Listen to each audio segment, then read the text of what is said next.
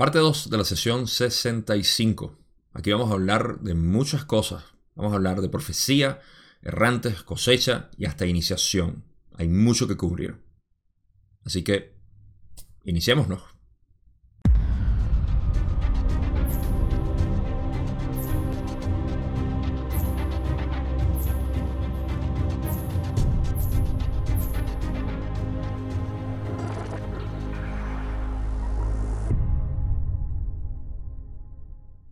Lo único relevante del video pasado, eh, la primera parte de esta sesión 65, que es eh, que vale la pena mencionar para entrar lo más pronto posible a esta sesión, que va a ser bastante larga, o esta, esta última parte de este video, eh, pero está muy muy bueno de verdad. les recomiendo que se sienten, lo disfruten, lo escuchen, porque hay mucho material aquí que es del que yo considero útil y práctico para nosotros entender lo que es este proceso en el cual estamos. Vamos a hablar de profecías, aunque eso es lo que menos realmente importa en este video. Y sobre todo lo que es la cosecha errantes y la iniciación, me parecen fantástica la información aquí. Así que eh, presten atención, está muy bueno. Lo único relevante entonces, como dije, que mencionar del video pasado, es que la conversación se estaba yendo hacia lo que era una eh, predicción de lo que podía pasar debido a, las, a los vórtices de posibilidades, probabilidades, que es una manera de explicar cómo en el tiempo-espacio funciona todo esto de prever lo que, lo que llamamos nosotros futuro, que son simples posibilidades. Entonces, eso es lo que lleva a la primera pregunta que tiene a Edgar Casey aquí. Para los que no lo conocen, es conocido como el profeta soñador, porque entraba como a dormir o dormido. Creo que, era, creo que era Edgar Casey quien mientras dormía eh, hablaba y, era él mismo quien, quien, lo estaba haciendo, como Ra dijo en una sesión ya hace bastante tiempo. Eh, y estaba accesando a lo que es, lo que es el récord akáshico de aquí del planeta Tierra. Pero creo que ya hay bastante información sobre Edgar Casey en otro lado. Si les interesa, solamente tienen que buscar Edgar Casey, como van a ver aquí en la diapositiva. C-A-Y-C-E. Edgar. Vamos a pasar a esa primera pregunta que tengo aquí, que es la pregunta 9, donde dejamos el video pasado. Donde Don dice, parecería que tenemos catalizadores duales operando. Y la pregunta es, ¿cuál va a actuar primero? Las profecías, por llamarlas así, hechas por Edgar Casey, indicaban muchos cambios en la Tierra y me pregunto sobre la mecánica de describir lo que llamamos el futuro. Me encanta cómo Don lo, explica aquí. Se ha dicho que Ra no forma parte del tiempo, y sin embargo nos referimos a vórtices de probabilidad-posibilidad. Me resulta muy difícil comprender cómo funciona el mecanismo de la profecía. ¿Cuál es el valor de una profecía como la que hizo Casey con respecto a los cambios terrestres, con respecto a todos estos escenarios? Así que, ¿cuál es el valor de las profecías? Ra dice, considera al comprador que entra en la tienda para comprar alimentos que llevará a la mesa durante el periodo de tiempo que llamas semana. Algunas tiendas tienen algunos artículos, otras un conjunto variado de ofertas. Hablamos de estos vórtices de posibilidad-probabilidad cuando se nos pregunta comprendiendo que tales son como una lata, un tarro o una porción de productos en tu tienda. No sabemos, al escudriñar tu tiempo-espacio, si tus gentes comprarán aquí o allá. Solo podemos nombrar algunos de los artículos disponibles a elegir. El registro, por llamarlo así, en los que leyó que llamas, el que llamas Edgar, son útiles de esa manera, de esa misma manera. Existe menos conocimiento en este material de otros vórtices de posibilidad-probabilidad y se presta más atención al vórtice principal. Así que vamos a darle una introducción a lo que es el proceso o la mecánica, como Don preguntó, de cómo funciona el sistema de poder predecir el futuro. Cuando vamos a poner un ejemplo humano al cual nos podemos relacionar y luego lo llevamos al tiempo-espacio. Lo primero es alguien que, para usar la misma analogía de Ra, em, alguien va al supermercado. Si tú conoces a tu pareja o a tu mamá o a tu hijo o con quien sea eh, que puedas ir a comprar o que sepas cómo compran, puedes predecir lo que van a comprar. de alguna manera. Estás prediciendo el futuro. Pero ¿cómo haces eso? Bueno, porque conoces cuáles son las posibilidades que haya de que compre ciertos vegetales, ciertas frutas, ciertos cereales, ciertas carnes, ciertos lácteos, etc. Cualquiera de que sean los productos que tú estás acostumbrado a ver, que es lo que eh, tiene una tendencia, o si conoces, a tu, no sé, conoces a, tu pareja bastante bien, por ejemplo, eh, si Julie, que me conoce bastante bien, en mis tiempos hubiese visto que yo estaba entrando en una dieta, en mis tiempos ella pudiera predecir muy adecuadamente qué es lo que yo iba a comprar. Pero eso no quiere decir que iba a acertar lo que yo iba a comprar, porque yo con mi voluntad, con mi libre albedrío, pude haber escogido otra marca, otro tipo de proteína, otro tipo de cereal, otro tipo de grasas o de aceites. Pudo haberlo cambiado, pero mi costumbre pudiera ser que ella, leyendo las posibilidades, pudiera predecir lo que iba a pasar. Y mientras más tienes conocimiento de estas posibilidades, mientras más conoces a la persona, más puedes. Ahora, en tiempo-espacio lo que está ocurriendo es lo siguiente. Nuestras tendencias mentales están en el tiempo-espacio. Nuestra, nuestra inercia, nuestro karma, todo esto es una especie de lectura para aquellos que pueden leer, porque no se trata de leer específicamente un campo específico, una hebra de posibilidades. No, se trata de poder sentir esto de una u otra manera. ¿Cómo lo hacen? No sé. Eso sí es verdad que no lo entiendo. Pero leen el tiempo-espacio. Y entonces, para poder predecir lo que una persona va a tener, que Edgar Casey hizo fenomenal, creo que tuvo solamente un par de errores y esos par de errores fue porque el error en realidad fue de las personas que no le dieron la información correcta y eran gemelos y entonces predijo lo del otro. el error en realidad fue que predijo lo del gemelo. Eh, y otras predicciones que sí son ya de, gran escala tampoco fueron acertadas por razones que vamos a entender ahorita. Pero Edgar Casey estaba leyendo, en esencia, lo que es el récord akáshico del planeta Tierra. Leyendo esas, esas inercias de movimientos que todos tenemos. Eh, y es fácil poder predecirlo si lo sabes leer. Es tal cual como acabo de dar el ejemplo de alguien que sepa y controle, no controle, eh, comprenda lo que es la, costumbre que alguien tiene al comprar ciertos artículos en, el abasto, en la bodega, en el supermercado. Entonces, así es como funciona todo esto. Eh, Don está preguntando cuál es eh, la, la utilidad de todo esto. Ra continúa aquí y dice, nosotros vemos ese mismo vórtice, pero también vemos muchos otros, refiriéndose a Ra, a diferencia de Edgar Casey que veía nada más lo del planeta. El material de Edgar podría compararse a un centenar de cajas de tus cereales. Otro vórtice podría compararse con 3 o 6 o 50 cajas de otro producto que suelen consumir en el desayuno. Que desayunen es lo más probable. El menú lo escogen ustedes. Entonces ahí dentro de la analogía de verdad siguen explicando eso. No hay mucho que decir ahí, sino simplemente cómo se lee los vórtices de probabilidades y posibilidades que existen en el tiempo-espacio. Ra finaliza diciendo, hay que darse cuenta de que el valor de la profecía no es más que el de la expresión de diversas posibilidades. Además, en nuestra humilde opinión, hay que tener cuidadosamente en consideración que toda visualización de tiempo-espacio, ya sea por alguien de tu propio tiempo-espacio u otra entidad como nosotros, que observamos el tiempo-espacio desde una dimensión exterior, por así decir, tendrá bastante dificultad para expresar valores en términos de la medida del tiempo.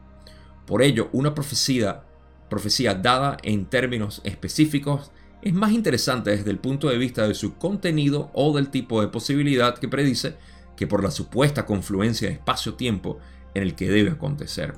Y esto es una gran aclaratoria al final en cuanto a las profecías que dice Ra, que se debe, se debe ver más que nada por el contenido.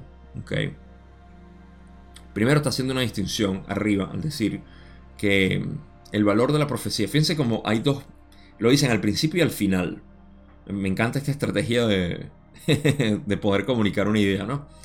Eso es lo que dice en el principio, que dice, de hecho, no voy a decir lo que dice al principio, sino cuando lea el final, voy a leerle las dos para que vean que dijeron el mismo punto, pero de una manera distinta para cimentar esa idea.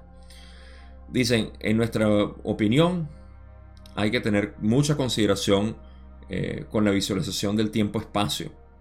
Em, porque ya sea una entidad de nuestro, de nuestro plano, de nuestra dimensión, o alguien como Ra que está prediciendo, por ejemplo, ah, bueno, me parece que va a haber guerra.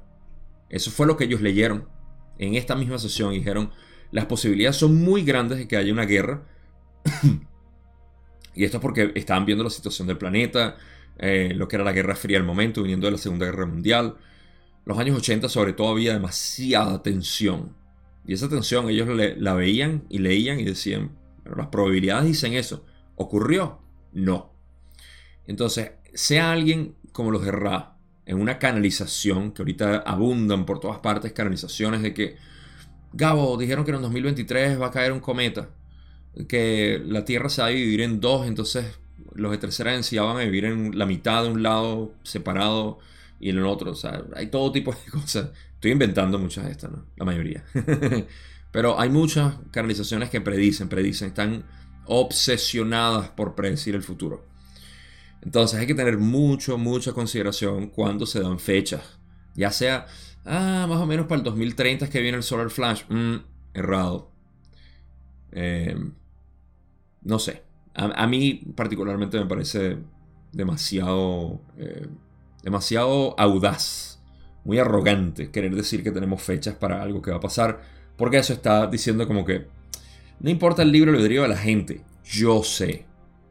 No tanto el individuo, sino eh, mis, mis entidades, mis guías, mis ángeles me dijeron que para el 23 de mayo del 2025 iba a ocurrir esto. Ya creo que nosotros hemos pasado esa página hace bastante tiempo, así que de todas maneras, Ra lo está diciendo. Presten atención a eso. Es muy difícil. Incluso los Ra, en sexta densidad, cuando ellos ven todas las dimensiones, dicen, habrá bastante dificultad para expresar valores en términos de la medida del tiempo. Pocas palabras, fechas. Ahora, fíjate lo que dice al principio y lo que dice en el final. Al principio dice, hay que darse cuenta de que el valor de la profecía no es más que el de la expresión de diversas posibilidades. Esto se puede resumir como que hay que darse cuenta, eh, darse cuenta de que el valor, el único valor que tiene la profecía en realidad es el de la expresión de diversas posibilidades. O sea, la capacidad que tiene de expresar varias posibilidades. En una profecía, tú dices, mira, la posibilidad de que esto ocurra es esta. Lo importante es la visión que hay de que esto ocurra. Esto. Y después al final dicen, por ello, una profecía dada en términos específicos, cuando se dice el 23 de mayo del 2025, ok, cuando una profecía es dada en términos específicos, es más interesante desde el punto de vista de su contenido o del tipo de posibilidad que predice que por la supuesta confluencia de espacio-tiempo en la que en la que debe acontecer. O sea, más importante por el contenido que por la fecha en la que va a ocurrir. La pregunta es ¿por qué? Gabo, ¿por qué es más importante?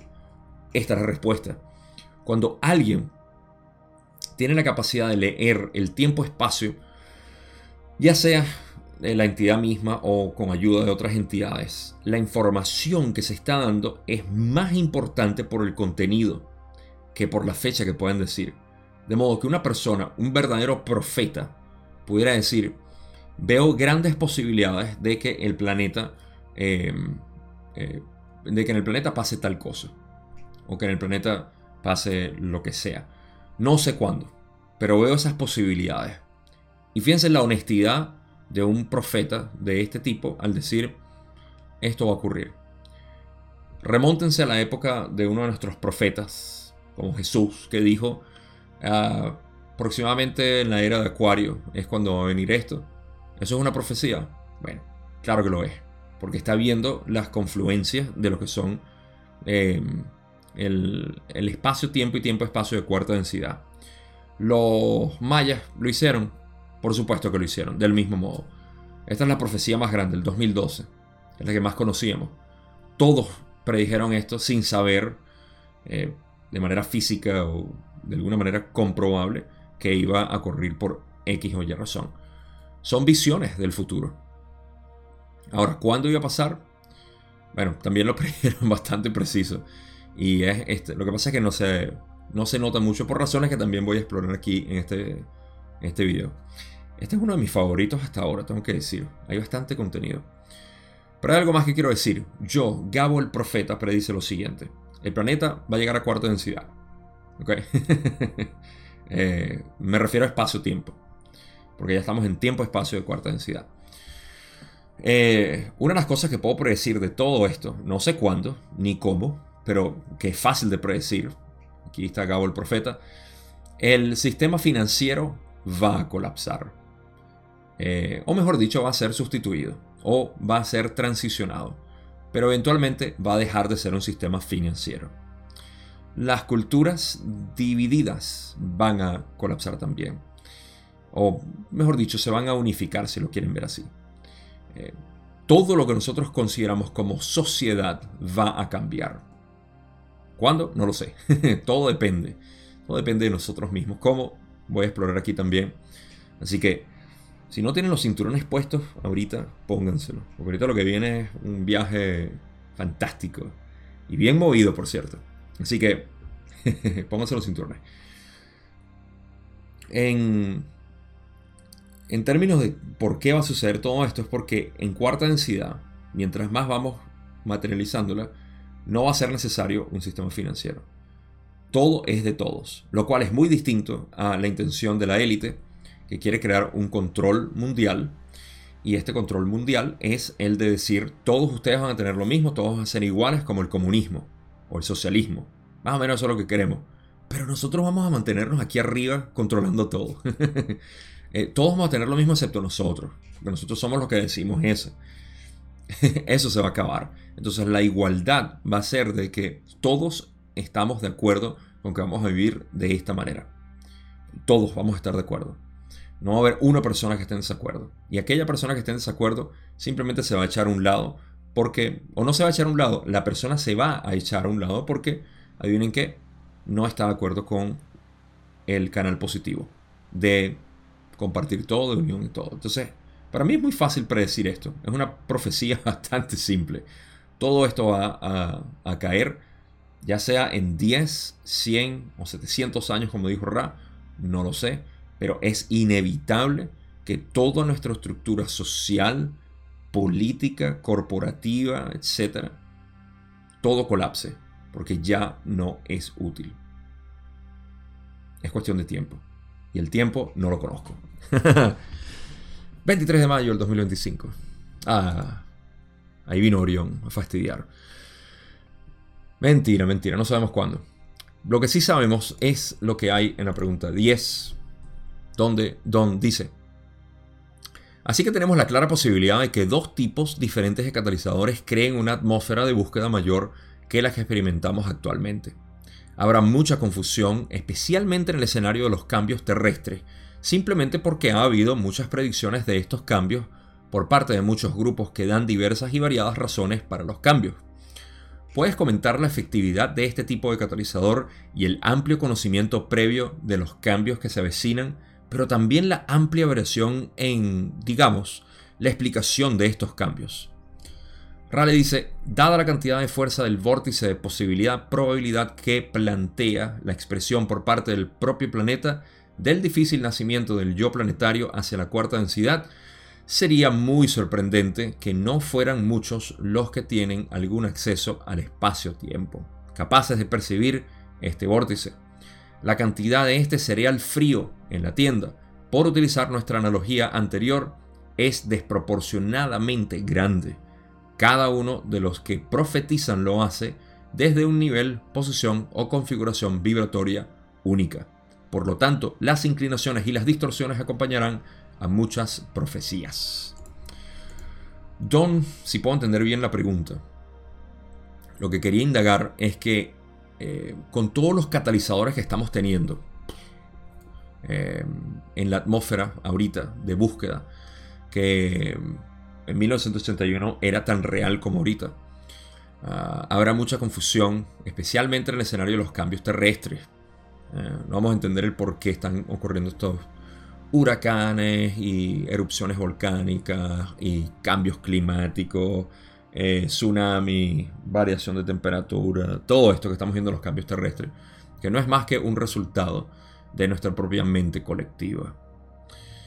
Así como el que se enferma y no sabe por qué, desafortunadamente no tenemos esa, cultura desarrollada todavía, eh, no sabemos que viene de la mente, nuestras enfermedades vienen de la mente, todo viene de la mente, y querer sanar es querer sanar la mente. Entonces, de la misma manera, no vamos a entender esos cambios terrestres. Em, y eso es porque se han producido muchas predicciones de cambios por muchas personas. Eso es lo que está diciendo Don. O sea, que va a haber mucha confusión. Entonces, ¿cuál es la, efectividad de este catalizador de tener tantas explicaciones y tanta confusión? Ra dice que, primero que nada, para resumir todo esto, dice, sería muy sorprendente que, dada la situación actual del planeta con toda la fricción que estamos teniendo, no haya una gran cantidad de gente que esté haciendo profecías. Y ciertamente, simplemente métete en YouTube, en cualquier otro canal y ve todas las profecías que están hablando, canalizaciones y demás. Hay gente que eh, pasa buen tiempo de su búsqueda ah, digeriendo y absorbiendo este tipo de canalizaciones y esperando las fechas y esperando los portales del 222, 32, 42 y todo lo demás. O sea, viven de todo esto y al final, eh, muchas de estas cosas suceden o no suceden, no lo sé. Eh, no sé particularmente qué es lo que, lo que se profetiza. Hay mucho de esto y a mí me parece que es una distracción enorme. Eh, yo tiendo a ser un poco drástico y, franco en esto porque es mi opinión en realidad. Pero me parece que hay mucha distracción con respecto a las profecías y a lo que me dicen las cartas, lo que me dice el café, a lo que me dicen las monedas hay una realidad detrás de todo esto, no, no, se confundan, ¿no? Eh, solamente que hay mucha distracción en todo esto y hay poca, eh, poca dirección en querer entender internamente qué es todo esto. O sea, entender el yo. Es el, primer paso que nos han dicho durante miles de años. Jesús lo dijo. Uh, Buda lo dijo. Eh, Bodhidharma lo dijo. O sea, Nisargadatta. Todos, todos nos han dicho, esencialmente a los que venimos con esta búsqueda constante y decimos, queremos saber qué pasa en Saturno.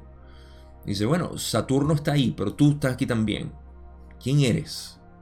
Entonces, eh, por ahí hay que empezar. Luego de ahí, podemos salir.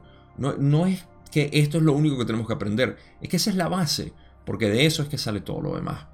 Y es mi inclinación. Yo sé que estoy hablando como radice, todos tenemos nuestras propias inclinaciones y distorsiones. Pero mm, esa es mi inclinación, mi distorsión. Conocerte a ti mismo. Entonces, eh, debido a eso, que cada uno va a tener profecías distintas de lo que va a pasar en el futuro con el planeta, con la sociedad, etc. Pero Gabo el profeta dice en su distorsión que todo esto va a dejar de existir porque ya no es útil en cuarta densidad. Así que yo no sé si eso pudieras calificar como una profecía en realidad. Lo dudo. Es simplemente decir el sol va a salir luego de que la noche caiga. Paso a la pregunta 11, donde Don dice, bueno, todo este escenario durante los próximos, digamos, 20 años parece estar dirigido a producir un aumento de la búsqueda y un aumento de la conciencia de la creación natural, pero también una cantidad tremenda de confusión. El objetivo preencarnativo de muchos de los errantes fue de intentar reducir esta confusión, Rale dice, el objetivo de los errantes era servir a las entidades de este planeta de cualquier manera que se les pidiera. Y también era el objetivo de los errantes que sus patrones vibratorios pudieran aligerar la vibración planetaria en su conjunto, mejorando así los efectos de la desarmonía planetaria y atenuando cualquier resultado de esta desarmonía. Voy a hacer una pequeña pausa aquí. Creo que esta es una no, hay otra parte que dice Ra. Pero, primero, eh, en contexto, vamos a poner la pregunta en contexto. Don dice que dada la situación de la cual están hablando, del escenario en el planeta, en los catalizadores sucediendo y todo, todo lo demás que acompaña este proceso de transición, y generando una confusión enorme, que es lo que realmente eh, incita a la búsqueda. Y, esta búsqueda, una vez más, la única búsqueda que existe, y esto lo digo con toda propiedad, eh, Por eso es que tengo mi énfasis tan grande en, el yo. Eh, la única búsqueda que existe es del yo. Porque lo único que tú quieres comprender, así sea allá afuera, si quiero comprender todos los científicos que buscan entender el, el espacio y el tiempo a través de la física eh, relativa y cuántica, todo lo que quieren entenderse es a ellos mismos. Lo que pasa es que no lo saben, no lo han entendido. Y, y todo buscador, en realidad, toda persona desde un principio en la humanidad, lo que quiere saber es quién soy. Si, si no me creen, háganle esta pregunta a cualquier persona. Tomen esta pregunta y, y pregúntasela a quien sea que esté dispuesto a responderla de manera honesta para que vean que nunca van a poder responderla. Y ahí es donde está la clave. Entonces, todo esto está causando esta confusión que genera la búsqueda. El objetivo preencarnativo entonces de los errantes fue intentar reducir esta confusión. Es lo que pregunta eh, Don. Si los errantes vinieron con la intención de reducir esta confusión. Raleigh dice que el objetivo de los errantes era servir a las entidades de este planeta de cualquier manera que se les pidiera no de, tratar de eliminar la confusión. Entonces también era el objetivo de los errantes. Esto ya lo hemos hablado, creo que fue en la sesión 52. Tengo un video, un extracto que habla precisamente de esta pregunta. Así que ve a verlo si te interesa eh, aprender sobre eso si no lo viste y refrescarlo si, es necesario. Pero el objetivo de los errantes en sí es venir primero a ayudar en lo que sea. Eso es lo que quiere decir Ra era servir a las entidades de este planeta de cualquier manera que se les pidiera. Y también el objetivo de los errantes eh, de que sus patrones vibratorios pudieran aligerar la vibración del planeta en, su conjunto, mejorando así los efectos de la, desarmonía planetaria. Em, esta es la función del errante como tal. El errante encarna aquí para traer su vibración particular. Esa vibración particular se mezcla en el planeta y es como una, un colorante en el agua, una especie de colorante en el agua. Trae su color de su densidad y la mezcla en el agua para generar una mayor armonía de una mayor armonía visual. ¿Sí? Entonces, en esa es la, primera la primera función del, del errante. La otra es la de servir de cualquier manera. Eh, esta manera de servir es, es algo diferente en cuanto a lo que Don pregunta. Eh, de hecho, vamos a leer la otra parte para que, para que tenga sentido. Porque lo que Don pregunta es que si vinieron a, aligerar la confusión. Pero eso no es lo que los errantes vinieron a, hacer. Ra dice, las intenciones específicas, como ayudar en una situación que aún no se ha manifestado, como la confusión que se está generando, no son el objetivo de los errantes. La luz y el amor van allí donde se les busca y se les necesita, y su dirección no está planificada de antemano. De modo que un errante no planifica venir a ayudar de una manera específica, sino que el errante simplemente viene, sabe que al yo ir ahí, ya con simplemente encarnar, estoy ayudando con mi vibración. Recuerden, cada bebé cuando nace trae su propia vibración de origen de su propio hilo de alma en todas sus encarnaciones pasadas, en su configuración actual, etc. Entonces, eh, esa es la primera función. La segunda es la de servir de cualquier manera. Traen dentro de ellos mismos la idea de querer ayudar. Esas personas que siempre quieren ayudar en lo que sea, que quieren estar siempre eh, dándote algo. eso es un errante, tal cual. lo que quieren es servir. Muchos de ellos están confundidos y no saben qué hacer. Hoy les tengo la, respuesta aquí, pero no se las voy a dar sino hasta el final. Para que se queden hasta el final, porque espero que tengan los, cinturones, abrochados todavía. todavía falta. Entonces, em, eh, la idea es servir. Entonces no es como por ejemplo si tú estás atendiendo en una tienda y llega un cliente y tú le dices, hey, ¿en qué te puedo ayudar? tú no dices, hey, ¿en qué te puedo ayudar para venderte esto? o para resolver tu problema de que no sabes qué comer. No, ¿en qué te puedo ayudar? Tú me dices en qué te puedo ayudar. Entonces la persona dice, oye, ¿tienes esto en tu negocio? Tú dices, mira, no lo tengo. Esa es la mejor manera que te puedo ayudar. Decirte honestamente, no lo tengo. O decirte, sí, lo tengo, o tengo algo similar, o lo que sea. Eh, esa es la manera en que el errante viene a servir, a decir en qué puedo ayudar, sin ningún tipo de inclinación, no sabe nada, simplemente dice en qué puedo ayudar. Con su propio discernimiento sabe por supuesto si puede o no puede ayudar, si tiene ese producto y servicio en sí mismo. Ahora, Don continúa y ahora pregunta en la pregunta 12.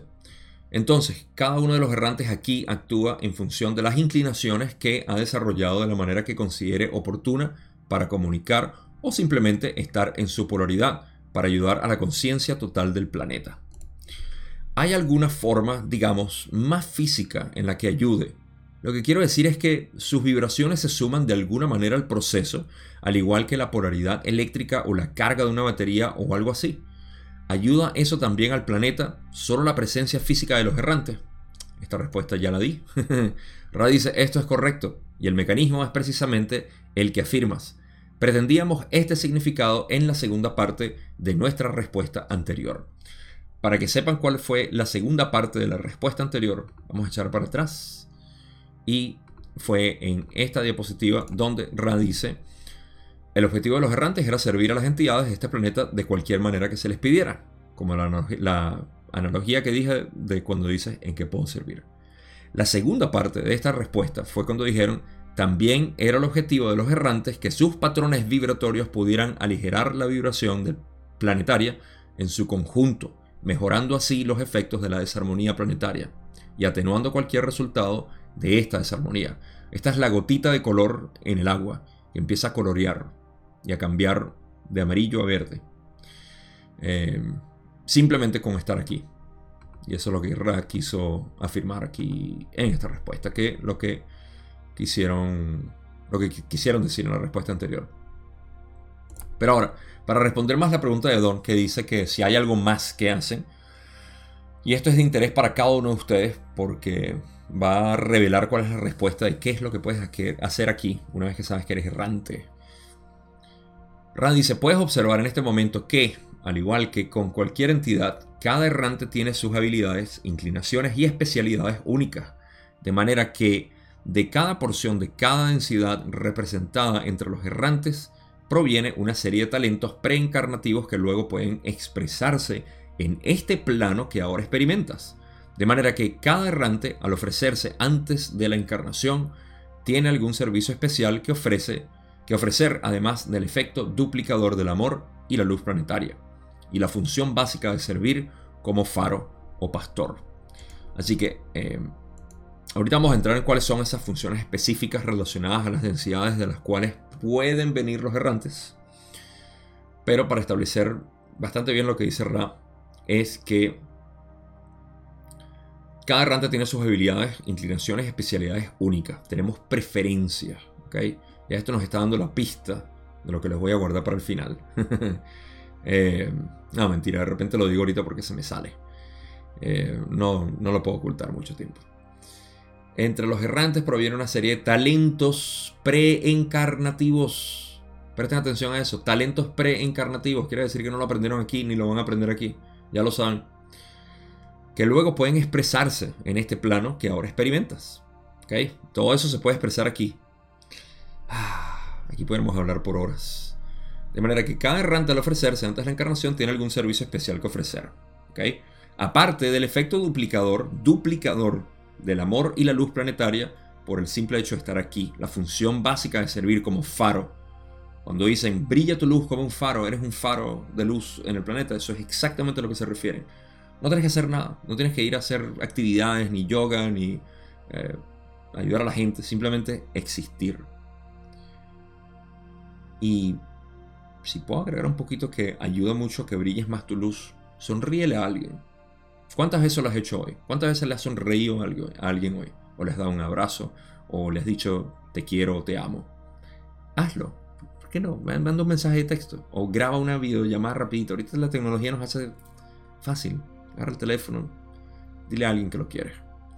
Deja aquí en los comentarios a quién quieres. No me digas a mí. Yo sé que tú me quieres y me amas. Yo también te quiero y te amo. Pero no sé, ponga el nombre de alguien aquí. Amo a Oliver. Amo a Alberto, no sé, a quien sea. Em, entonces, aparte de eso, existe algo particular en la entidad. ¿Qué es eso particular? Ra dice, así hay aquellos de quinta densidad cuyas capacidades para expresar la sabiduría son grandes. Hay errantes de cuarta y sexta densidad cuya capacidad para servir como, digamos, radiadores pasivos o emisores de amor y amor-luz son inmensos. Hay muchos otros cuyos talentos traídos a esta densidad son muy variados. Así, los errantes tienen tres funciones básicas, una vez que se ha penetrado en el olvido, siendo las dos primeras básicas y la tercera única para ese complejo mente-cuerpo-espíritu en particular.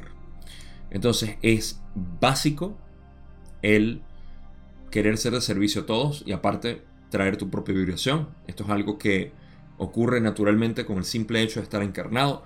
Y lo tercero es eso particular, eso que tú traíste, que tienes aquí por naturaleza, preencarnativo, es parte de ti ya.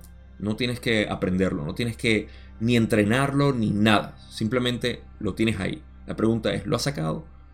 No. Y te voy a seguir. Eh, te voy a seguir manteniendo en, en ascuas para el final. Porque esa hace parte de la conclusión de lo que es el material de Errantes aquí. Así que, seas de cuarta, de quinta o de sexta, tienes la capacidad de dar luz, amor, amor, luz, sabiduría y balance. Eh, en tu modo particular. Gabo, dime ya, ¿qué es? Va a ser tan simple que me vas a decir, nah, así no puede ser. Como son mis enseñanzas, mis enseñanzas son tan simples que tengo que acomplejarlas, complicarlas lo bastante para, para, que puedan, para que me puedan creer. Eh, Ra tiene algo más que decir, me parece una buena acotación.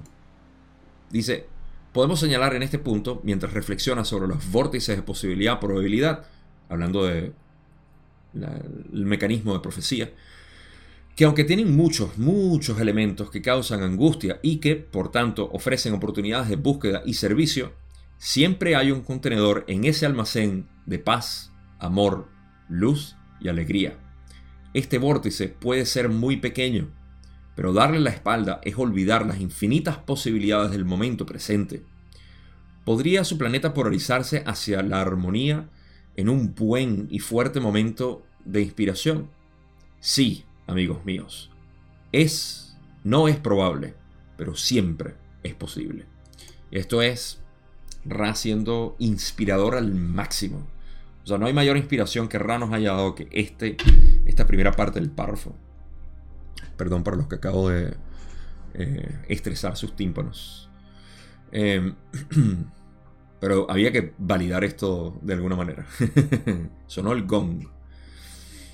Entonces, eh, Ra está señalando aquí algo muy importante.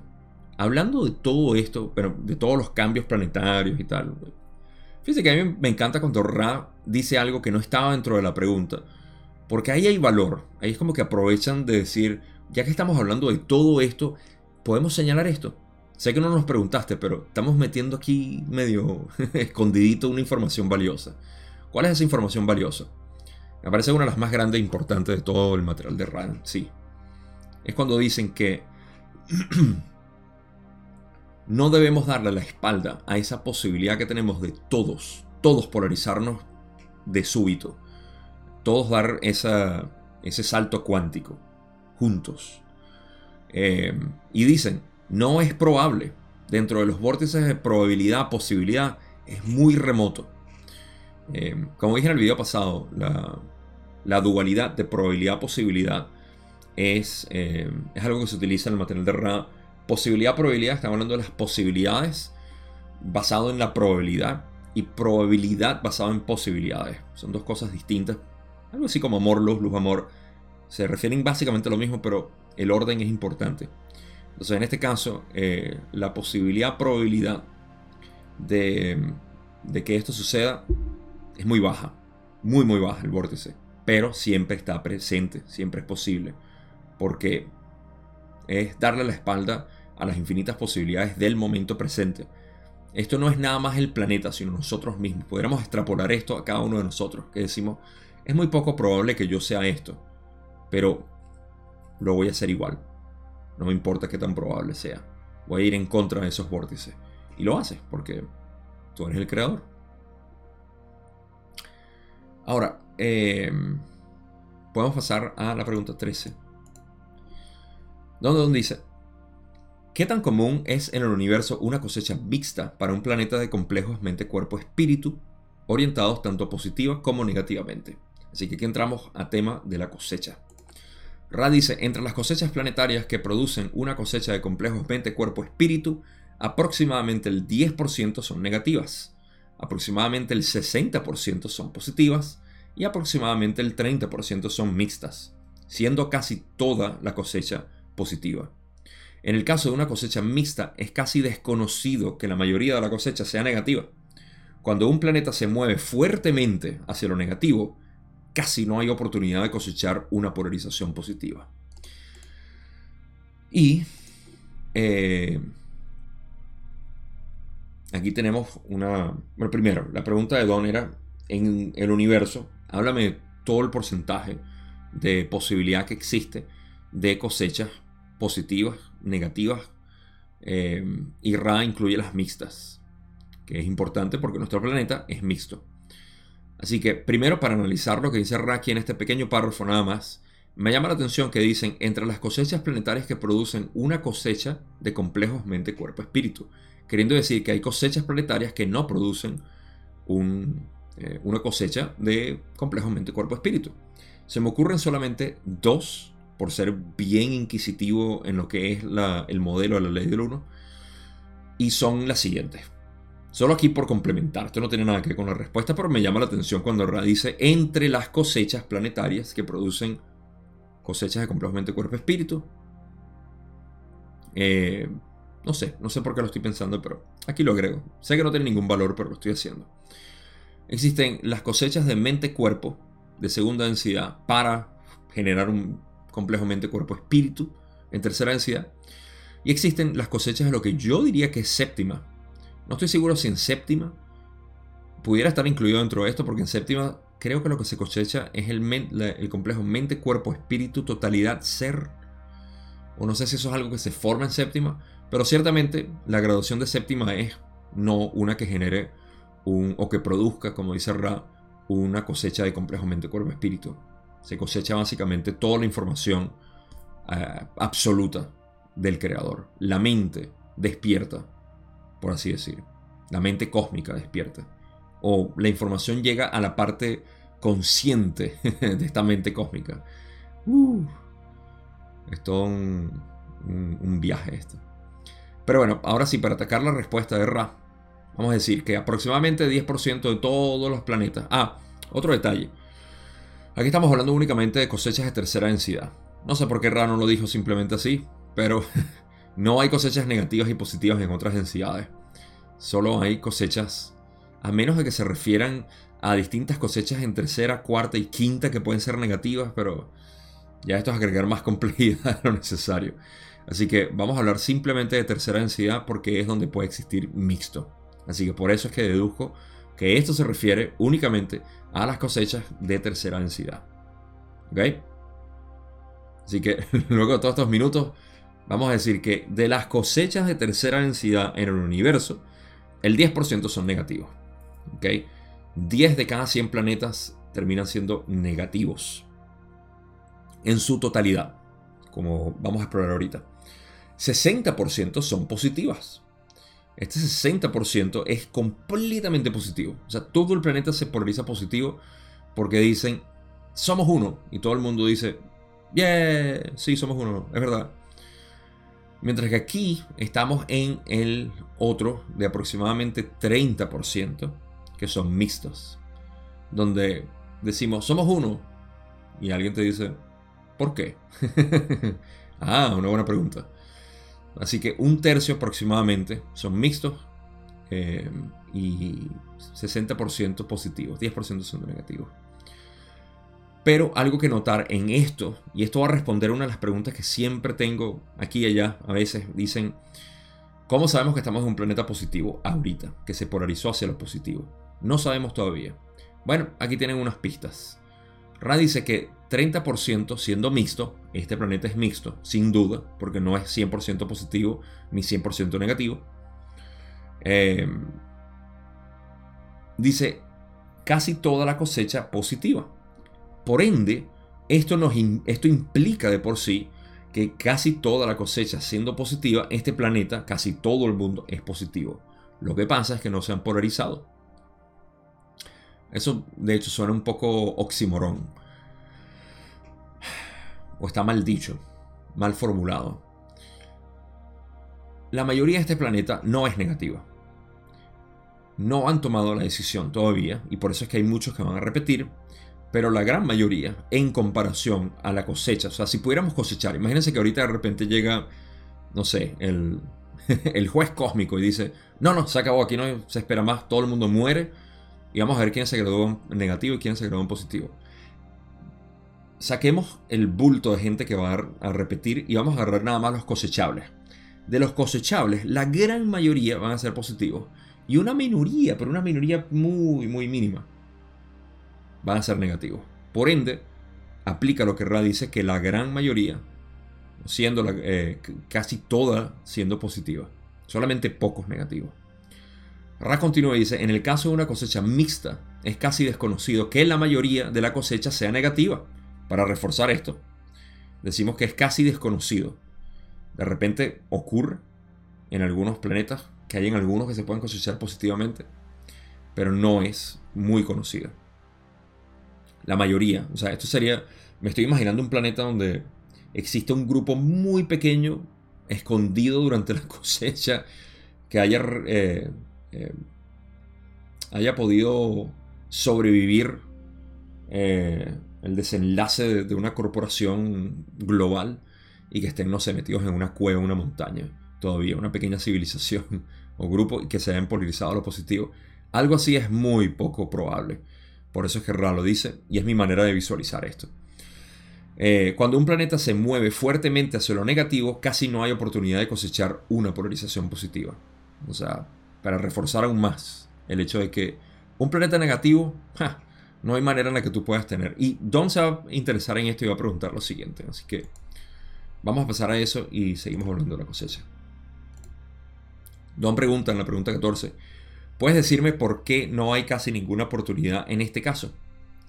En el caso de que se polarice negativo. Eh, para que se polarice, o sea, no hay casi posibilidad positiva en un planeta negativo para cosecha.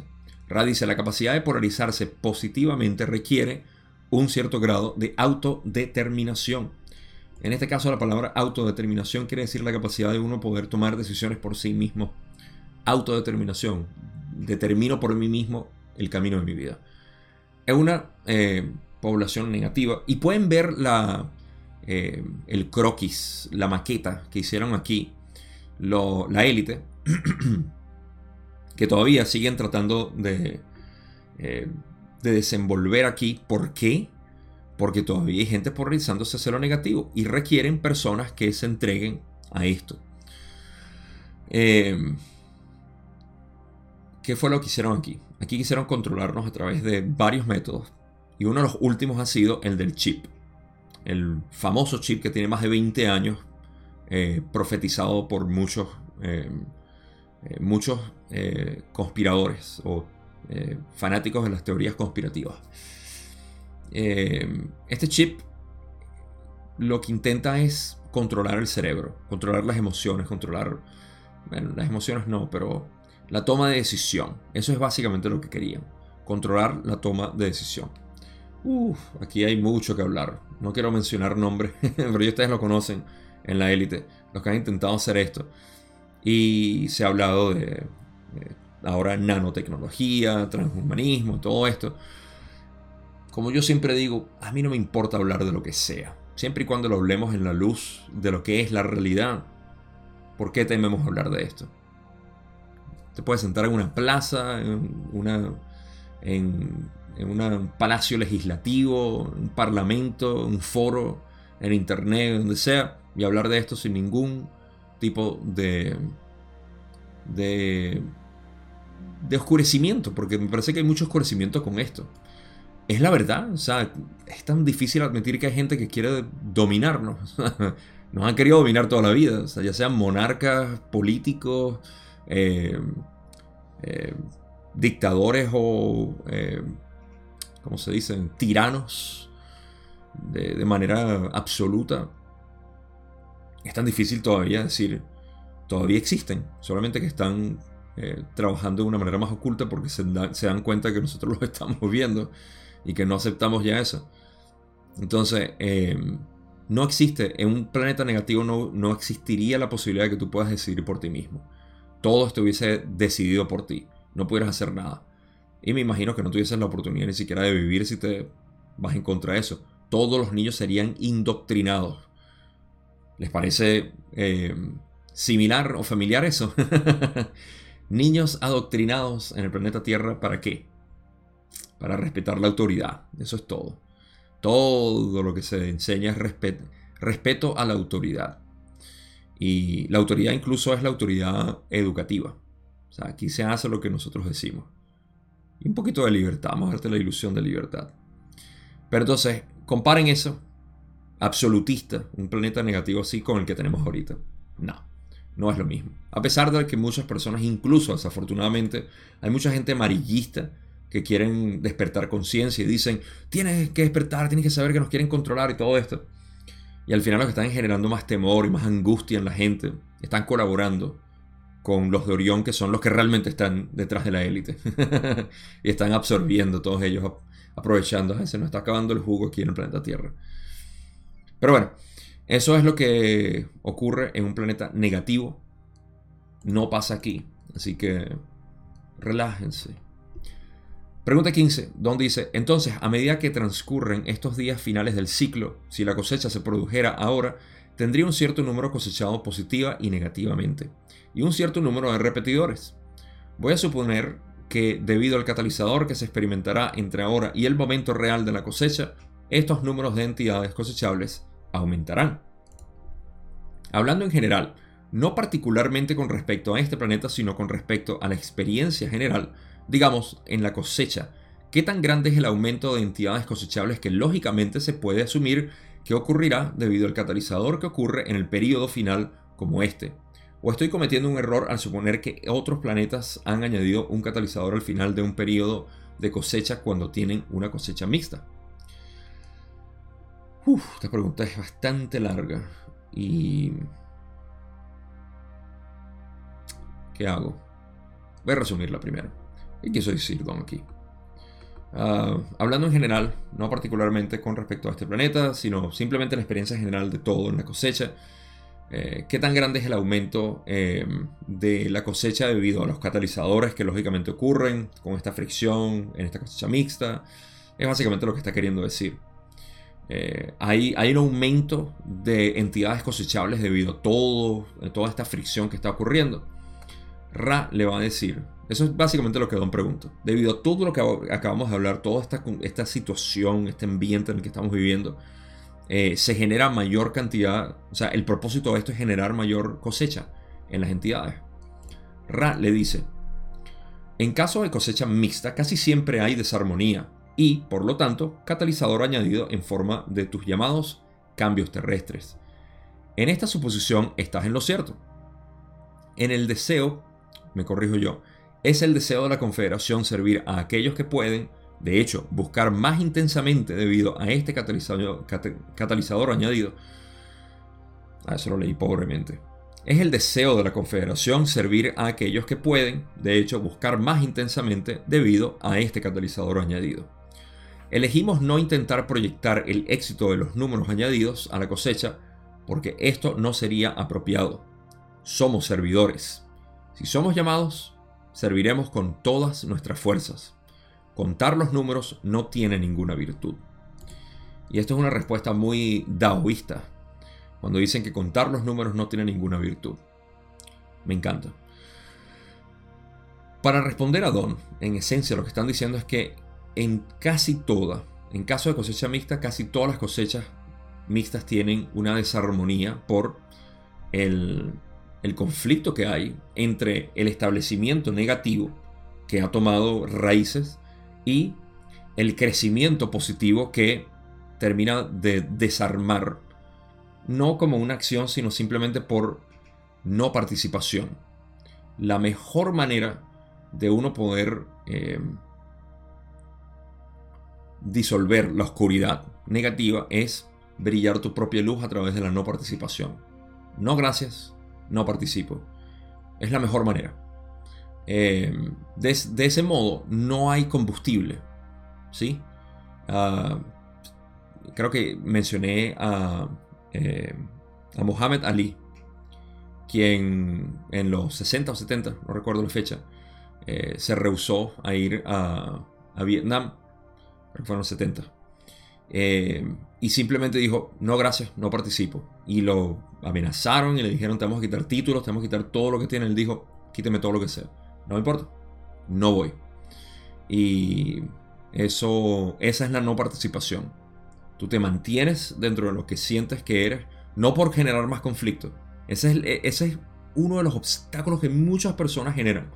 Generar conflicto. No se trata de generar más conflicto al decir, no, me estás queriendo decir lo que tengo que hacer y yo no, porque aquí lo que hay que hacer es esto. Ah, ah, porque estás tan cerca. No, es simplemente decir de corazón no participo. Te amo, te adoro, pero no participo. Mira, durante todo esto que no sé si todavía está censurado, pero no lo voy a decir.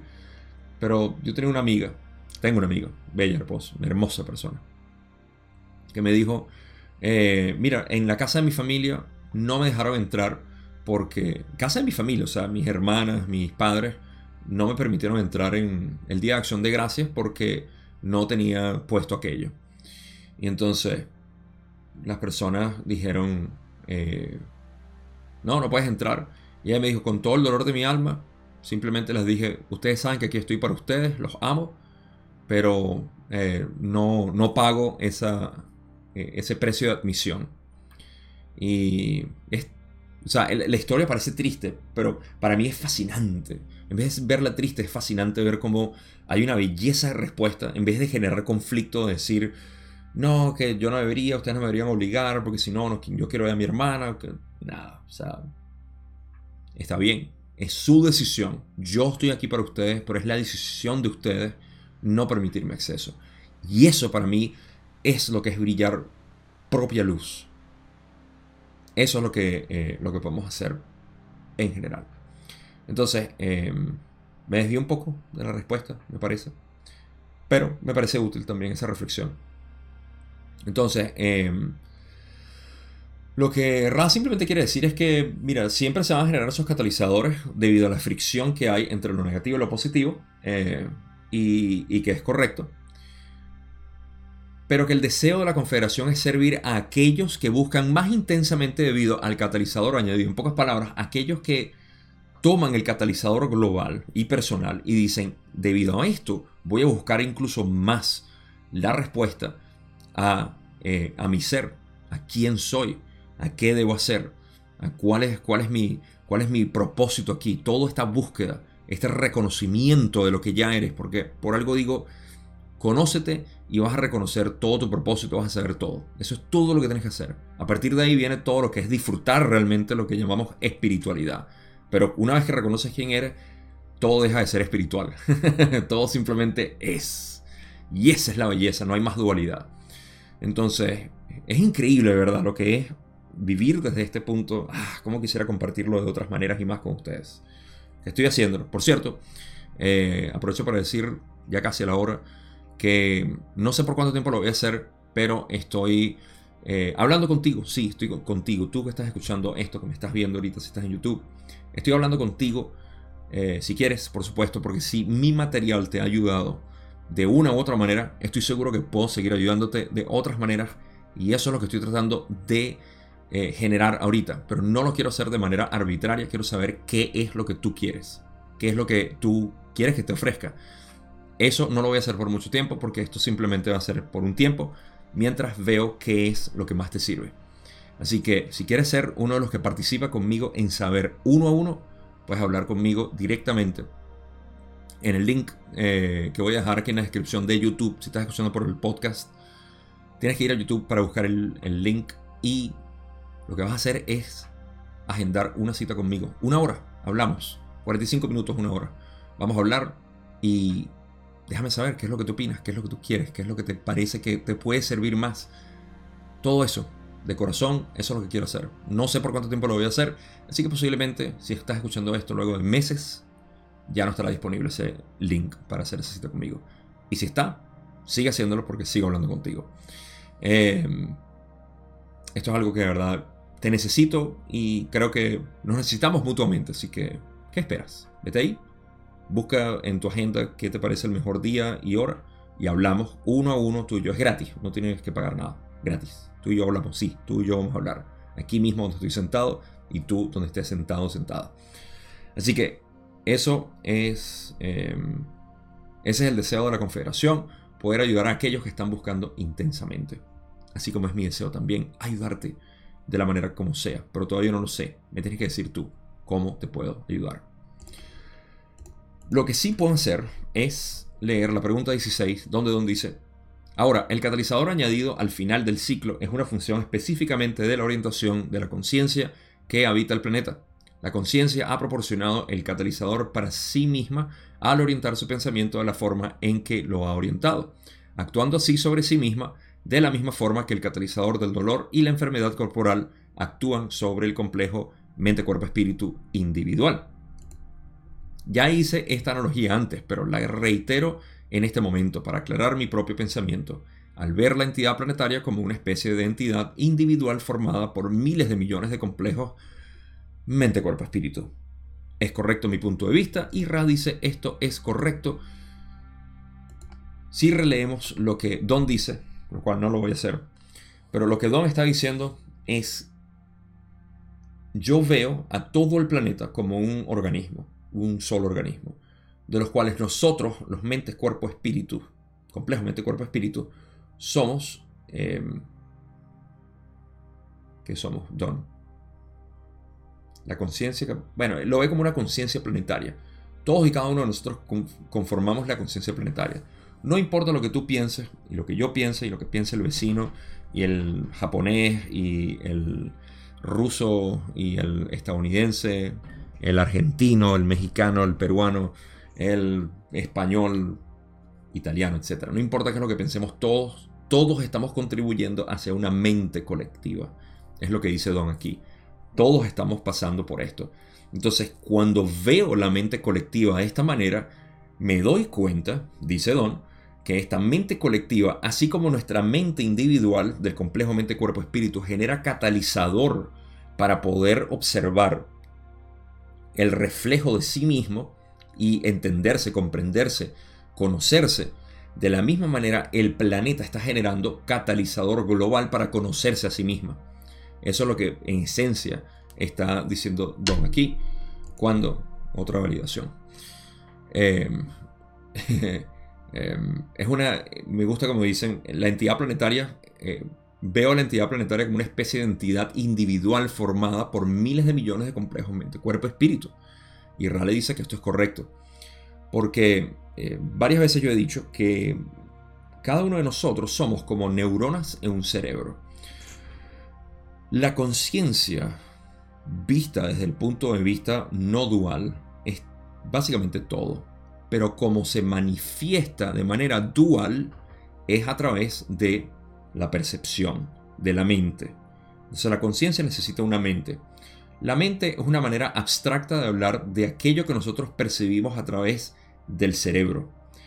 por eso que el cerebro y la mente, muy, muy cerca en la ciencia convencional, se eh, de hecho, eh, dicen que el cerebro genera la mente y la mente es la conciencia. Es todo un desbarajuste que tienen, pero en realidad es eh, la mente como tal es lo que nosotros generamos como percepción dualista. No solo en tercera densidad, sino en cuarta, quinta y sexta. Entonces, a través del cerebro tenemos percepciones y todas esas percepciones viajan a través de las neuronas para generar una especie de patrón que nosotros decimos sabor a chocolate, sol, eh, olor a flores, eh, textura áspera y cualquier otro tipo de sensación. Sensaciones físicas. Pensamientos también vienen a través de las... o las neuronas reflejan eso. Así como eh, la mente genera pensamientos, las neuronas reciben, las percepciones generan eh, sensaciones que el cerebro percibe y las neuronas son las que están haciendo esto. Pero una neurona, así como un individuo, un ser humano, pudiera sentirse separado o separada, la neurona, y dice, ah, yo estoy separado en todo esto. Pero la realidad no es más que otra. Todas las neuronas están conectadas. De hecho, cuando vemos, si podemos ver en la analogía que estoy poniendo, si vemos al planeta, como todos los seres humanos siendo neuronas individuales, trabajando en conjunto, de la misma manera como las neuronas trabajan en conjunto, en conjunto dentro del cerebro para generar lo que llamamos clics en neurología, estos clics que se disparan, esos son patrones en conjunto que están funcionando para generar ciertas experiencias, para generar ciertos, eh, em, sí, ciertas experiencias en el cuerpo, en la mente. Entonces nosotros todos estamos trabajando en conjunto, a pesar de que no veamos los hilos que nos unen, así como las neuronas no pueden ver los hilos que los unen, las dendritas, pero ni siquiera entre ellas, entre otras partes, porque las neuronas no funcionan como una especie de cadena, pueden funcionar en conjuntos de diferentes partes del cerebro. Hay un medio por el cual se, trabaja en conjunto. Ese medio es la mente. Ese medio es la mente cósmica. O en este caso la mente planetaria. Y es lo que Don está diciendo aquí. Así que una muy buena observación de parte de Don para entender lo que es la mente planetaria formada por cada uno de nosotros que somos las neuronas. Que percibimos que, claro, en mi analogía estoy perdiendo muchas dimensiones porque en este caso nosotros somos canalizadores de la, las neuronas también lo son, por supuesto, pero nosotros somos un complejo mente, cuerpo, espíritu capaz de percibir y presenciar y generar nuestra propia experiencia a través de nuestro libre albedrío. Bueno, es bastante intenso todo esto, pero el punto es que eh, somos canales del creador. De hecho, somos el creador. Entonces, todo esto se mezcla para generar, por supuesto, una mente planetaria mucho más apreciable. Así que este es otro tema en el cual pudiéramos extendernos a hablar muchísimo, muchísimo. Es un lenguaje, al fin y al cabo. Pregunta 17. Don dice, entonces, tratamos con, con una entidad que todavía no ha formado una memoria social, pero que todavía es una entidad, al igual que uno de nosotros puede ser llamado una entidad única. Podemos continuar esta observación de la entidad, digamos, conglomerada a través de la entidad galáctica, o digamos del tipo del sistema planetario pequeño. Permítanme intentar expresarlo de esta manera. Podría observar un solo Sol en su sistema planetario como una entidad y luego observar una galaxia mayor con sus miles de millones de estrellas como una entidad. Puedo continuar esta extrapolación de esta manera. Y yo, Gabo, digo que sí, sí puedes. Ra, sin embargo, va a aclarar algo y dice, puedes, pero no dentro del marco del espacio-tiempo de tercera densidad. Vamos a intentar hablar sobre este interesante tema. Ya ustedes saben que Rast aquí está emocionado porque vamos a intentar hablar de esto. En tu espacio-tiempo, ustedes y sus pueblos son los padres de lo que está en el útero. La tierra, como la llamas, está preparada para nacer y el parto no está siendo fácil. Cuando esta entidad haya nacido, su instinto será el del complejo de memoria social de sus padres que se han convertido en cuarta densidad positiva. En esta densidad hay una visión más amplia. Pueden empezar a ver su relación con el logos o sol con el que están más íntimamente asociados. Esta no es la relación de padre a hijo, sino de creador, que es logos, a creador, que es el complejo mente-cuerpo-espíritu, como logos. Así que ya vamos a hacer una pausa aquí para poder decir todo esto. Ah, le dije que tenía que tener los cinturones abrochados. Primero, Don está haciendo una extrapolación fantástica de lo que es una entidad. De hecho, estás viendo la parte holográfica de este universo en que la entidad que nosotros somos es un reflejo o un sistema holográfico del planeta. ¿Ok? El planeta es un sistema holográfico del Sol, el Sol de la galaxia, la galaxia del cúmulo de galaxias quizá, y luego el supercúmulo de galaxias y eventualmente de todo el gran Sol central que es el universo, el creador o todo básicamente es un holograma del creador.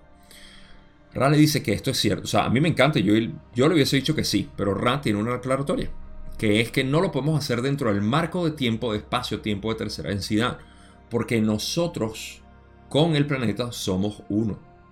¿okay? O sea, nosotros somos individuales de alguna manera. Por eso es que nuestra aparente división con el planeta es únicamente dentro del marco de tiempo de espacio-tiempo de tercera densidad. En pocas palabras, desde el punto de vista del humano, tenemos la percepción de que somos separados. Pero luego eso cambia. Y dice Ra, en tu espacio-tiempo ustedes y sus pueblos son los padres de lo que está en el útero. Esto pueden verlo como una especie de embarazo del planeta, que nosotros somos, pudiéramos llamarlos los padres eh, de esto, porque somos los canales del creador. Este planeta nunca, había nunca se había visto a sí mismo o a sí misma a través de ojos que son ahora los humanos. Entonces nosotros estamos dando a luz a este planeta, literalmente. no hay mejor manera de utilizar esa, esa frase de dar a luz, literalmente, que aquí en el planeta. Todos y cada uno de nosotros estamos dando a luz, visualmente, auditivamente, mentalmente, en todos nuestros sentidos de disfrutar este planeta, de la manera como lo hacemos. Eso es lo que es dar luz al planeta de cuarta densidad. En unísono, que es lo que es la transición que estamos haciendo.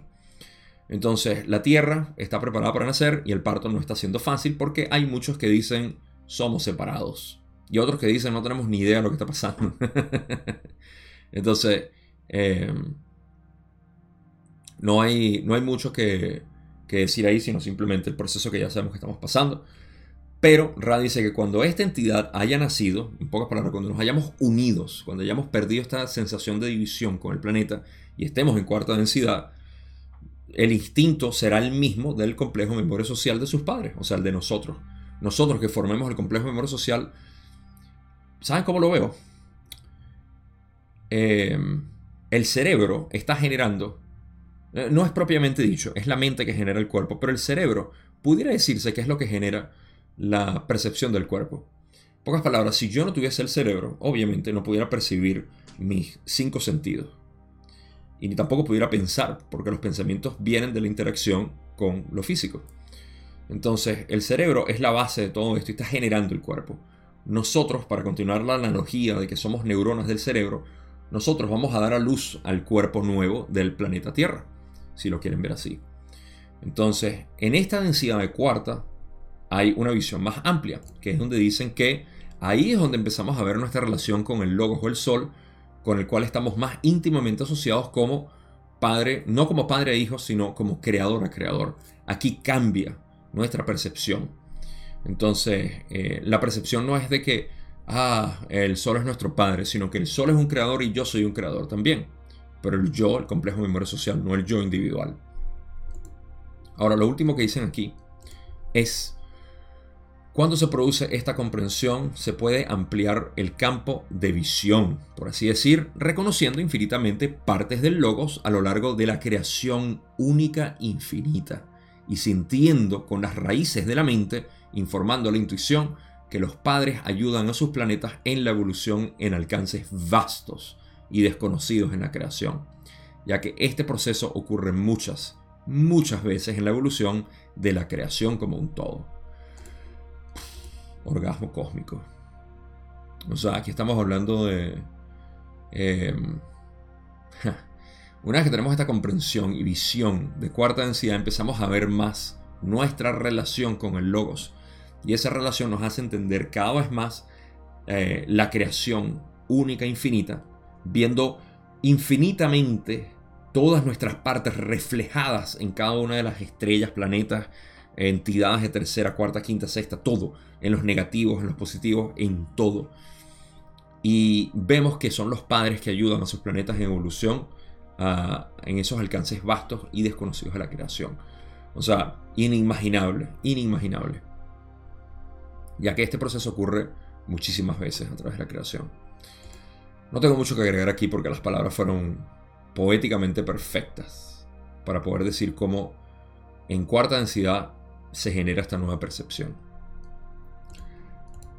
Pasamos a la pregunta 18, donde Don dice, el errante pasa por el proceso del olvido. Mencionaste que los que tienen activados los cuerpos de tercera y cuarta densidad ahora no tienen el olvido, que tiene el errante. Me preguntaba si, digamos, un errante de sexta densidad estuviera aquí con un cuerpo de tercera densidad activado, habría pasado por un olvido que estuviera en secciones, digamos, con un olvido de cuarta, quinta y sexta densidades. Y si tuviera su cuerpo de cuarta densidad activado, tendría un recuerdo adicional parcial, y luego otra parcial si activara su quinta, y luego la memoria completa si tuviera la sexta activada. ¿Tiene esto algún sentido? Ah, Raleigh dice, no, no tiene sentido. Ah, ahorita explico esto. Don, se ríe. Esa es la parte que, dice que hay risas en, la, grabación. hasta, hasta Don se dio cuenta de lo, de lo cómico que sonó eso. no, no tiene sentido, Don. En la pregunta 19, donde dice gracias, luego de reírse, y dice, el proceso de olvido me estaba desconcertando porque decías que las personas de cuarta densidad activadas que estaban aquí y que habían sido cosechables no tenían el mismo problema de olvido. ¿Podrías decirme por qué el errante pierde su memoria? Ra ahora le explica, entendiendo la pregunta, la razón es doble. En primer lugar, las propiedades genéticas de la conexión entre el complejo mente-cuerpo-espíritu y la estructura celular del cuerpo es diferente para la tercera densidad que para la tercera cuarta densidad. En segundo lugar, es necesario preservar el libre albedrío de las entidades de tercera densidad. Así, los errantes se ofrecen como voluntarios para las conexiones genéticas de tercera densidad o de ADN con el complejo mente-cuerpo-espíritu. Ah, voy a hablar de algo aquí para establecer el terreno y luego seguimos leyendo lo último que dijo Ra. ¿Cuál es el contexto de esto? Ra había dicho que la razón por la cual hay personas que tienen estas habilidades psíquicas principalmente, y yo aplico que hay otras también físicas, las cuales voy a hablar ahorita, eh, dice que eso es porque eh, tienen el cuerpo eh, dual activado pocas palabras, el cuerpo de cuarta densidad. Don está tratando de generar algo aquí al decir que los errantes, por ejemplo, si es un errante de sexta, que ya tiene todos los cuerpos activados, pero no están en activación aquí en tercera densidad, sino en potenciación, dice, eh, estos errantes, si pudieran activar su cuerpo de cuarta, recuperarían parte de esa memoria y pudieran utilizarlo, el cuerpo de cuarta, así como estos que están utilizando de cuarta, eh, de quinta también. O sea, si recuperan, entonces pueden utilizarlo de quinta. Y de sexta, lo de sexta. Y Raleigh dice em, que, bueno, primero eso fue lo que le dijo que no, que no tenía sentido. entonces, em, y ahorita vamos a ver el por qué no tiene sentido. Ra lo explica en realidad, pero no tiene sentido que un errante pueda activar todos esos cuerpos así estando en tercera densidad. Ya van a ver por qué. Tiene todo el sentido del mundo. Eh, Don dice en la pregunta que si el proceso del olvido, que puede ser penetrado entonces, porque hay eh, personas que de cuarta densidad activada, entonces que ¿por qué, ¿por qué el errante entonces pierde su memoria? Y Raleigh dice que la razón por la cual el errante pierde la memoria es doble. Lo primero que dicen son las propiedades genéticas de la conexión. No, no lo voy a leer como Ra dijo, voy a explicarlo simplemente. Las propiedades genéticas del cuerpo de tercera densidad y el cuerpo de tercera cuarta, o sea, los dobles eh, dual activados, la estructura genética es distinta. La, estructura celular es eh, diferente para los de tercera densidad y los del cuerpo dual activado. En pocas palabras, hay una diferencia física en el cuerpo, en la estructura celular. Em, y los errantes vinieron aquí para ser voluntarios de tercera densidad, no de tercera cuarta. Así que esta distinción es importante tenerla en mente. Porque aquellos de tercera cuarta van a empezar a demostrar cualidades mucho más avanzadas, entre comillas, que nosotros. Que el humano ciertamente y que el errante ciertamente porque tanto humanos de tercera densidad como errantes de quinta, cuarta, sexta eh, van a tener su, eh, su cuerpo de tercera densidad. Los que son duales activados van a tener otro tipo de capacidad. Entonces, ¿qué significa todo esto? que eh, los errantes se ofrecen como voluntarios para las conexiones genéticas de tercera densidad. En pocas palabras, tienen un cuerpo de tercera densidad, no dual activado. Entonces, por eso es que los, los dualmente activados tienden a exhibir cualidades mucho más, eh, más específicas. Pueden ser eh, telepatía o, bueno, todo lo que entra dentro del rubro de, eh, de capacidades psíquicas, ¿sí? El errante no particularmente, aunque pudiera penetrar el, velo del olvido, como Ra dice aquí en la otra parte, dice, el proceso de olvido puede ser penetrado hasta el punto de que el errante recuerde qué es y por qué está en esta esfera planetaria. Sin embargo, sería una infracción si los errantes penetraran en el olvido hasta el punto de activar los cuerpos más densos y así poder vivir, digamos, de forma divina. Esto no sería propio de quienes han elegido servir. Aquí hay un contexto muy grande que mencionar. Eh, primero, cuando dijeron, me gusta que dicen de manera divina, en inglés dicen de una manera eh, Dios, God-like manner. Esa fue la, de manera original, como lo dijeron en inglés. De una manera como dioses, van a vivir como dioses.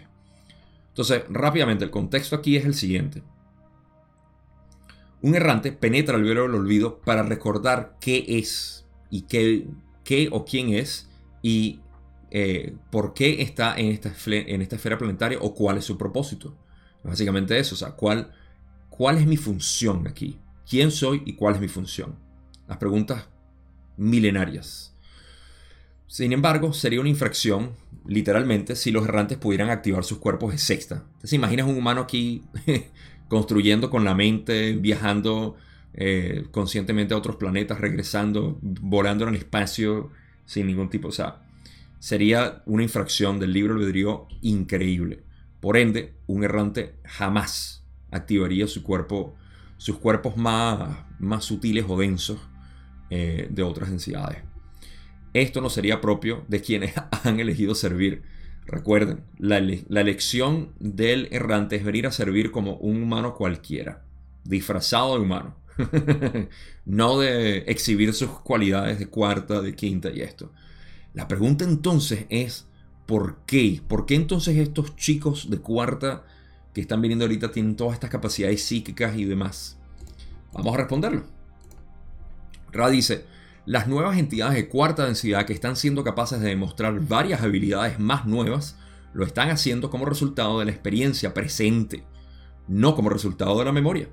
Siempre hay algunos, algunas excepciones y les pedimos perdón por nuestras constantes generalizaciones. Ese último perdón que piden ahí de constantes generalizaciones simplemente es que siempre hay excepciones, por supuesto. Eh, pero las excepciones son pequeñas. ¿Qué es lo que quiere decir aquí con los cuerpos duales de estas entidades de cuarta densidad? Lo siguiente. Eh, estas personas de, cuarta densidad que vienen aquí, primero, noten cuando dicen que lo están haciendo, están mostrando toda esta, esta variedad de habilidades, lo hacen como resultado de la experiencia presente y no como resultado de la, de la memoria. Queriendo decir, no es que ellos penetraron el velo del olvido, sino que la experiencia presente es igual a cuarta densidad. Estamos en cuarta densidad de tiempo-espacio, por ende ellos pueden utilizar su cuerpo de cuarta densidad como les provoque, con telepatía, con habilidades eh, supremas físicas. Yo quiero ver a los atletas de aquí a unos 20 años, para que vean todo lo que van a hacer. Y de hecho hay muchos que ya están haciendo esto Em, porque siempre hablamos de habilidades psíquicas cuando hablamos de cuarta densidad. ¿Qué tal de las habilidades físicas que se están exhibiendo ahorita? Hay algo que se llama parkour. Así se, se pronuncian parkour. Pero es P-A-R-K-O-U-R. Búsquenlo. Eh, parkour de calle. Si no lo han visto, son habilidades que los muchachos tienen ahora. Gente joven y de mi edad posiblemente. Porque hay cuerpos duales desde hace mucho tiempo bastante pero que tienen unas habilidades físicas increíbles para brincar, para correr, para, para hacer todo tipo de maromas que para nosotros parecerían fantásticas, sacadas de una película eh, de superhéroes. Y estos muchachos tienen estas capacidades fascinante. Búsquenlo para que simplemente eh, puedan absorber lo que, lo que están haciendo. Para mí, esto es equivalente a las, habilidades psíquicas que muchos tienen y que son simplemente como que eh, es normal para mí que tener sueños reveladores o tener eh, saber que alguien va a morir o cualquier cosa así. Bueno, estoy hablando de este tipo de cosas, pero también telepatía o todo lo demás. por cierto, acabo de grabar un podcast, ya salió hace varias semanas, al momento que salga esto sobre telepatía. Quo habló de la telepatía. Eh, vayan a escucharlo. Muy bueno. Eh, entonces, el, ah, el, detalle está en, eh, en que tendemos a atesorar muchas de estas actividades psíquicas como simbólicas de lo que es cuarta densidad. Hay que prestar atención también a lo físico, sobre todo cuando dice que la estructura celular ha cambiado y seguirá cambiando. Así que esa es la razón por la cual ellos tienen esas habilidades y los errantes no. Ya llegamos casi al final de esto, vamos a pasar a la parte de iniciación, donde Don dice, no sé si esta pregunta está relacionada con lo que estoy tratando de conseguir o no, pero lo haré y veré. Has mencionado al hablar de las pirámides que la cámara de resonancia se utilizaba para que el adepto pudiera encontrarse con el yo. ¿Podrías explicar lo que quieres decir con eso?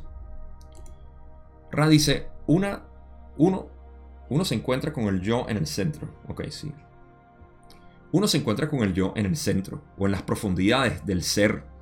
La llamada cámara de resonancia puede compararse con la simbología del entierro y la resurrección del cuerpo, en la que la entidad muere al yo y a través de esta confrontación de pérdida aparente y realización de ganancia esencial se transmuta en un ser nuevo y resucitado. Voy a ir construyendo con, estas preguntas, eh, porque todo esto es precisamente eh, lo que acabo de mencionar que estoy empezando a hacer con, eh, con la gente. Y este es mi aporte. es mi aporte para la humanidad. Es en lo que me he sentido más llamado a poder ayudar. Además de este contenido general que doy en los medios sociales. Este es el, contenido que, que de corazón está saliendo de mí. Que es iniciación vamos a llamarlo iniciación, no me gusta llamarlo iniciación, sino el reconocimiento de quién eres. ¿Quién eres? Y para eso estoy utilizando lo que es conocido como el camino directo, lo cual no es un crédito mío, es algo que viene del siglo pasado, Ramana Maharshi, en la destilación del no dualismo nos entregó esto. Y hay varias personas que lo están haciendo ahorita. Rupert Spira es mi maestro predilecto. Eh, pero voy a hablar de esto dentro de, ah, de este conocimiento porque es lo que ahorita existe para que las personas tengan este mismo, esta misma experiencia que Ra va a hablar aquí, pero de una manera individual, sin pirámides, sin sustancias, sin práctica, sin nada. Esto es lo que ustedes saben que a mí me encanta simplificar todo de la manera más práctica. Esto es lo que estoy ofreciendo por algún tiempo, todavía no sé cuánto tiempo voy a estar haciendo estas videollamadas uno a uno con ustedes para saber cómo puedo ofrecerte este servicio de una manera que sea eh, útil para ti, que sea práctico y que te sirva, sobre todo que te sirva. Así que link en la descripción. Ahora, ¿de qué está hablando Ra aquí? Que es lo que yo estoy haciendo también. Sin pirámides, sin nada. Simplemente navegando tu experiencia. No tienes que tener conocimiento metafísico ni de nada. Don pregunta que esta cámara de resonancia que está en la pirámide es em, eh, de resonancia. ¿Qué, es lo que hacía? ¿Puedes explicar lo que quieres decir con eso? De que el. Fíjense las palabras que, utilizan. El adepto podría encontrarse con el yo. Bueno, pero ¿quién es ese yo? ¿Acaso yo no estoy encontrado conmigo mismo? Mira, aquí estoy yo. Yo me conozco. Ah, ¿qué es lo que se hace para encontrar el yo? Voy a tratar de resumirlo de la mejor manera pero de nuevo, este es, esto va a ser el contenido a futuro mío de ahora en adelante. Mi mejor manera de poder entregarles quién es el yo y enseñarte a que tú mismo lo puedas vivir simplemente, sin ningún tipo de enseñanza o práctica anterior. Ra dice lo siguiente, uno se encuentra con el yo en el centro, en las profundidades del ser, no aquí afuera. La llamada cámara de resonancia puede compararse con la simbología del entierro y la resurrección del cuerpo. Básicamente, te matamos y resucitas, en la que la entidad muere al yo, al yo aparente, y a través de esta confrontación de pérdida aparente y realización de ganancia esencial, se transmuta en un ser nuevo y resucitado. En pocas palabras, cuando mueres y resucitas, eh, en realidad estás perdiendo aquello, esa, eh, dice, aparente pérdida, esa pérdida aparente y la realización de ganancia esencial. Pierdes todo lo que tú creías que eras y ganas lo que eres esencialmente. No lo ganas, siempre lo has tenido en realidad. Voy a seguir con las próximas preguntas en, esta misma nota. Porque Don dice, en la pregunta 21, podrías hacer la analogía de que en esta muerte aparente se pierde los deseos ilusorios y comunes de tercera densidad y se ganan los deseos de servicio total a otros. Esto es muy, eh, muy cierto. Ra dice, eres perceptivo. Este era el propósito y la intención de esta cámara, así como la formación de una parte necesaria de la eficacia de la posición de la cámara del rey. La cámara del rey era eh, sanación. Entonces, primero necesitas conocerte a ti mismo para poder sanar. Y eso es parte también de lo que, adivinen qué, Gabo está haciendo para ti. Poder conocer tu yo, iniciación y sanación a través de ese reconocimiento. Es increíble cómo esto funciona para el que simplemente quiere dejar todo a un lado y decir, me enfrento a todo lo que está aquí. Quiero hacerlo. Eh, es cierto que mueres en cuanto a los deseos ilusorios. Y muchos de nosotros hemos sentido esto en este proceso de iniciación de decir, oye, ya no quiero hacer esto, ya no me provoca aquello, pero no entiendo todavía el por qué. Todavía no conozco mi propósito. Si todavía tienes esas preguntas y no has descubierto cuál es tu propósito, qué es tu ser, bueno, dime cómo lo podemos hacer. Vamos a hacerlo juntos. Eh, este era el propósito y la intención de esta cámara. Agarrar y borrón y cuenta nueva. Ahora, ¿cómo funciona esto? Vamos a ver si es lo que Don pregunta aquí. Sí. ¿Puedes explicar qué efecto tenía esa cámara sobre la entidad para motivar esa toma de conciencia en ella? Y aquí está la última respuesta de Ra, cuando dice, esta cámara actuó sobre la mente y el cuerpo. La mente se vio afectada por la privación sensorial y las reacciones arquetípicas de ser enterrado vivo sin posibilidad de salir el cuerpo se vio afectado tanto por la configuración de la mente como por las propiedades eléctricas y piezoeléctricas de los materiales utilizados en la construcción de la cámara de resonancia. Esta será la última consulta completa de este trabajo. Podemos preguntar si hay alguna consulta breve en este momento. No hay más nada, sino terminar de decir qué es lo que hacía esta cámara. Que es precisamente lo que hacemos en un trabajo uno a uno. Por ejemplo, tú y yo trabajaríamos esto uno a uno de una manera en la cual podemos disolver todo esto. Que es, uno, dejar de ser lo que eres. No te preocupes, eso va a volver. Nunca te divorcias completo de lo que tú creías que eras. Pero reconoces quién eres. Segundo, sabes, experimenta lo que es estar ahí, en ese centro. Te familiarizas con esa sensación. Tercero, regresas a tu realidad normal, donde vas a sentir todo regresar, pero lo vas a ver desde un punto de vista nuevo. Lo que sigue es una, un cambio total de percepción hacia la realidad. Y esto es lo que se hacía en esa cámara. Se hacía que el cuerpo estuviese eh, privado de todos sus sentidos, la mente también. Eh, y esto es lo que producía la sensación de que estabas enterrado vivo.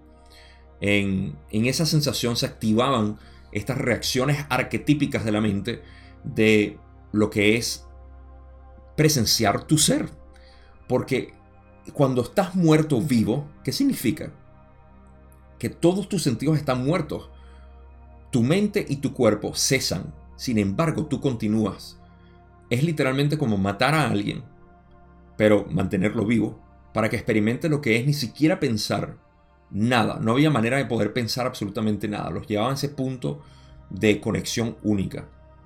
Y en ese proceso, en ese despertar de decir, reconozco quién soy, soy pura conciencia, es cuando regresas y ahora sí tienes que pasar por el proceso de sanación.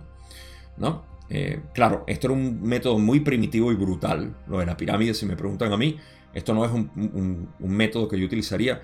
Las plantas psicodélicas de hecho son algo un poco fuerte para este tipo de trabajo y a veces no funciona porque la entidad no tiene la dirección de voluntad adecuada. Eh, pero lo, más, lo que más ha funcionado durante miles de años ha sido esta enseñanza de maestro estudiante, de maestro estudiante siempre. Otra validación. Em, y, es lo que yo me he sentido más movido a hacer. Porque, de nuevo, no, se encuentra... Em, se puede encontrar a través de años de práctica y todo esto. Pero no, em, no es mi recomendación para aquellas personas que sobre todo absorben este material de Ra, de la ley del uno. Si tienes esta capacidad, va a ser súper fácil. Va a ser, o sea, si me funciona a mí, te va a funcionar a ti. Yo soy muy lento en aprender, soy extremadamente lento en aprender. Eh, y, por eso es que lo comparto, porque a mí la sensación de liberación fue la que conectó básicamente todo. Voy a ponerlo de esta manera para confesarlo aquí.